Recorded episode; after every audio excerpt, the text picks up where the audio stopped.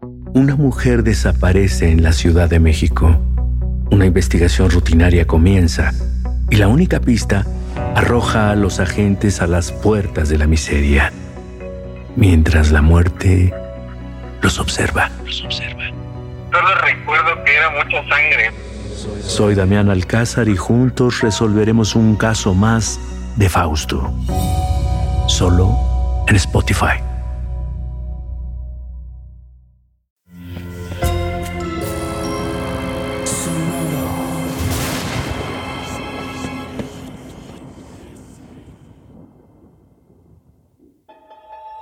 Portal Sonoro no se hace responsable de las visiones, pesadillas o encuentros cercanos del cuarto tipo que puedan suceder antes, durante o después de la experiencia. Para una experiencia sonora completa recomendamos audífonos para dejarte envolver por el mundo de Stephen.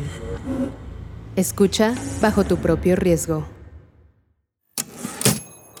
Es de noche. Stephen escribe aporreando teclas y fumando cigarrillos encima de ellas. La botella medio vacía de whisky es su único testigo. Su rostro tiene una expresión de determinación aterrorizada. En el mundo real, tus personajes son prosaicos si los comparas con la gente como Dennis Rader, el asesino BTK. Ese monstruo hizo cosas indescriptibles a sus víctimas. Por eso los policías que trabajaron en esos crímenes se niegan a hablar de los horrores que vieron.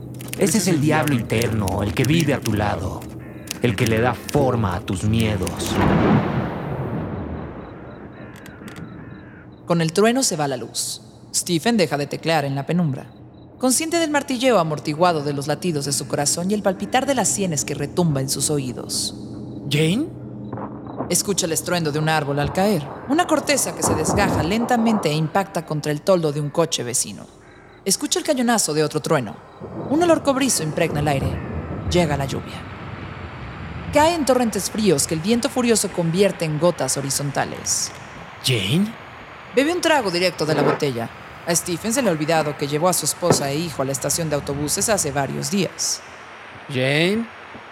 ¿Jane? Buenos días, semanas de días buenos, más o, más o menos.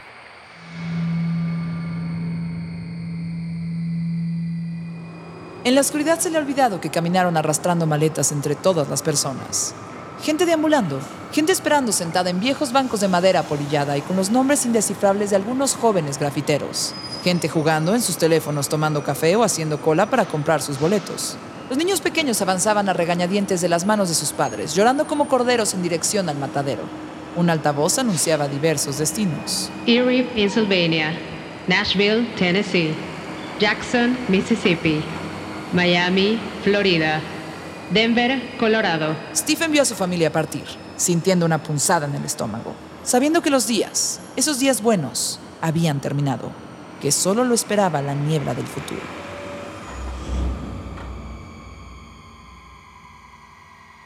Stephen se levanta de la silla, la penumbra lo envuelve mientras se acerca a la ventana. Mira el mundo allá afuera, los árboles azotados por el viento, los cables liberados de los postes convertidos en serpientes eléctricas y las ráfagas de lluvia que caen de manera horizontal. Una ambulancia huye en la noche como un perro del infierno. Algo llama su atención en la farola que tintinea en medio del vendaval. Una figura siniestra y sin sentido en ese lugar y en ese momento.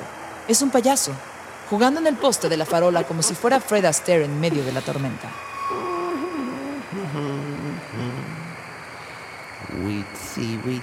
Araña, tejió su telaraña. Vino la lluvia y se la... Stephen se aleja de la ventana. Los riñones le palpitan, le tiemblan las piernas y el corazón late con tal violencia en el pecho que se asusta como cada vez que piensa que va a sufrir un infarto. Intenta ver en la oscuridad. Ve la sombra de su esposa retorcida y alargada como la de un ahorcado, bamboleándose en el arco que conduce a la cocina. Está convencido de que eso no está sucediendo en realidad, que en cualquier momento despertará bostezando y desesperándose, con la eterna resaca de la vida en los labios. A veces ocurren cosas horribles, incluso en barrios residenciales. A veces entra alguien y todo se termina. Es triste pero cierto. Así es la vida, por más que quieras negarlo. A veces pasan cosas malas a las personas equivocadas. ¿Ya revisaste las puertas? Stephen se estremece cuando esa voz habla en la habitación, sin darse cuenta de que se trata de su propia voz, distorsionada. Pero esa otra voz, la voz profunda, tiene razón. Entonces corre y revisa cada cerrojo, cada ventana de la casa. Cuando las personas traspasan cierto umbral de miedo, se vuelven más imprevisibles que un huracán, Stephen. En la penumbra, Stephen se sienta en el sofá. El vértigo de la vida gira en su cabeza, como si todo lo que ha vivido hasta entonces no fueran más que pequeños temblores y ahora se hallara cerca de un verdadero sismo. No un terremoto, sino un sismo de vida. Su pulso se descontrola y sus manos tiemblan en busca de un cigarrillo. Da una calada profunda al cigarrillo, exhala anillos de humo y los sigue con la mirada mientras flotan hacia el techo. Intenta calmarse. Afuera, los coches rugen y las sirenas aullan bajo la tormenta. El llanto del bebé lo estremece. No es el llanto de un bebé herido, sino de un hambriento hasta la muerte. Piensa en su hijo pequeño. ¡Yo! ¡Yo! ¿Dónde estás? Stephen recorre la casa desesperado, abriendo puertas, buscando en cada rincón, abre los closets, busca debajo de las camas. El llanto se hace más fuerte, retumbando entre los truenos mientras él busca al pequeño Joe sin recordar que se ha ido con su madre. Sopla el viento, lo siente además de oírlo. Le revuelve el cabello de las sienes. Escucha el crujido de papeles empujados por el aire. Son parte del nuevo manuscrito que lleva días escribiendo. Puede ver las hojas blancas brillando con los relámpagos y el viento que las ha esparcido por el suelo. El llanto cesa sin explicación. Stephen siente un frío que le eriza la piel, el frío de las iglesias y mausoleos abandonados. La respiración está detrás de él, justo detrás de él. La bestia alarga el brazo hacia él. Puede sentir los latidos animales y el vaho en su espalda. No, no me lo creo. No me lo creo aunque me lo crea. Será mejor que me creas. Soy fantástico. Contempla su reflejo fantasmal en el espejo sobre el lavabo. Stephen no se reconoce. Los ojos vacíos y brillantes como pedazos de cristal. Las mejillas desprovistas de color sobre oscuras sombras creciendo bajo los ojos. Y los labios adornados con pequeñas arrugas de dolor. Perfumado por un olor a derrota, miedo, vergüenza y expectativas incumplidas.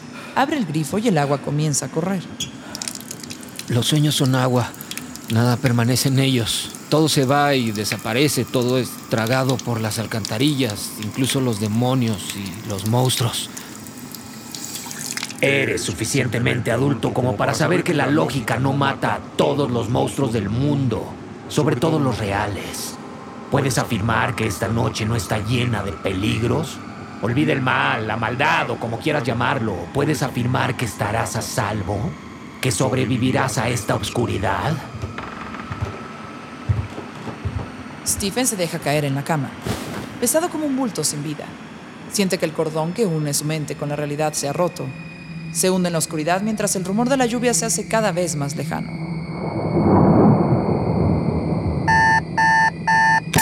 Despierta con dolor de dientes y de mandíbula. Abre la botella de aspirinas y se toma tres con un trago largo de whisky, para convertir el dolor en algo lejano. Creo que debo despejarme. Esta casa está llena de fantasmas.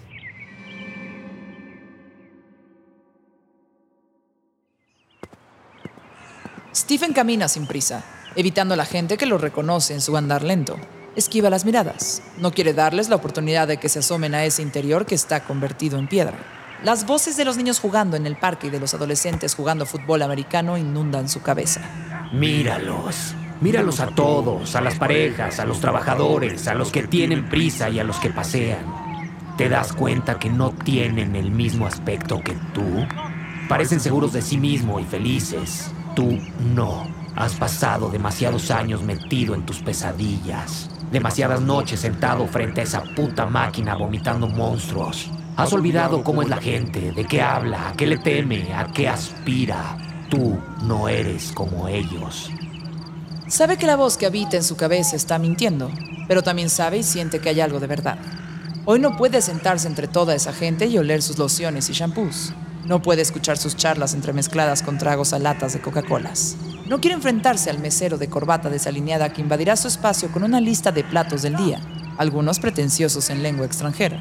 No quiere pasar por la barbería a sentir la toalla caliente quemando su rostro. Solo quiere paz, silencio, un silencio que no sea incómodo ni aterrador.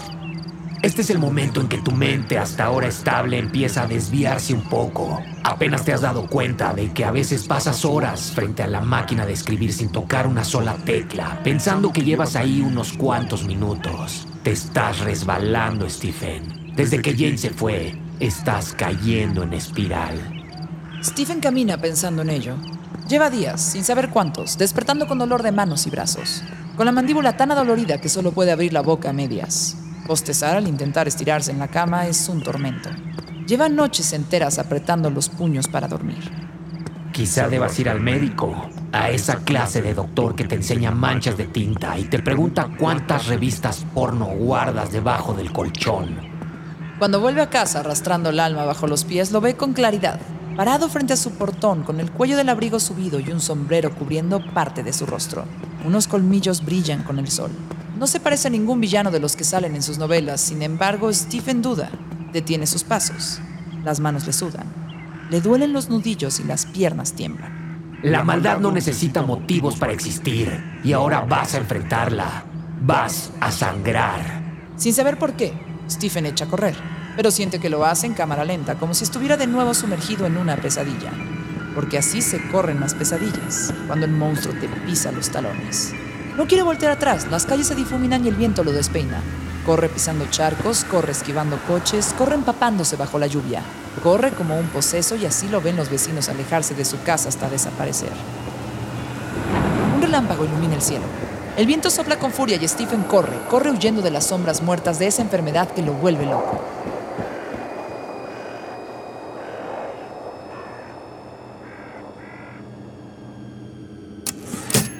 Han pasado dos días desde que Stephen resbaló por la realidad.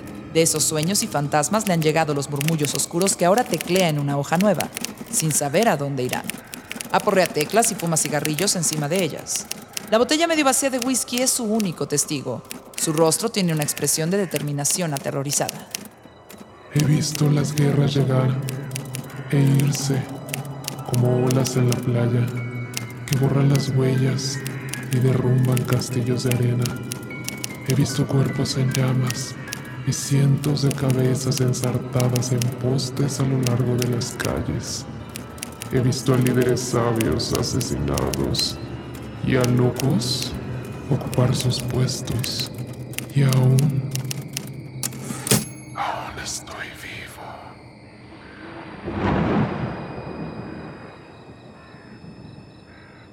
Este episodio está inspirado en el retrato de Rose Mather, publicado en 1995, y en una entrevista concedida a la Rolling Stone con motivo del lanzamiento de Holly, su más reciente novela.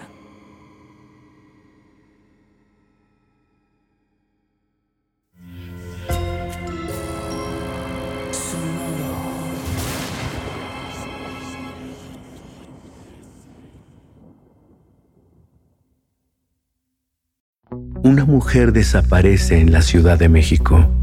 Una investigación rutinaria comienza y la única pista arroja a los agentes a las puertas de la miseria, mientras la muerte los observa. Solo recuerdo que era mucha sangre. Soy Damián Alcázar y juntos resolveremos un caso más de Fausto. Solo en Spotify. Sé bienvenido a Tristan Terror, mi podcast donde comparto múltiples vivencias paranormales que mi propia audiencia me manda. Relatos sobre brujas, sectas, fenómenos extraños en distintos lugares conocidos de México. Adéntrate para que conozcas los relatos más aterradores de México. Y así esta noche, te aseguro tendrás dulces pesadillas. Escucha Tristan Terror en cualquier plataforma de podcast.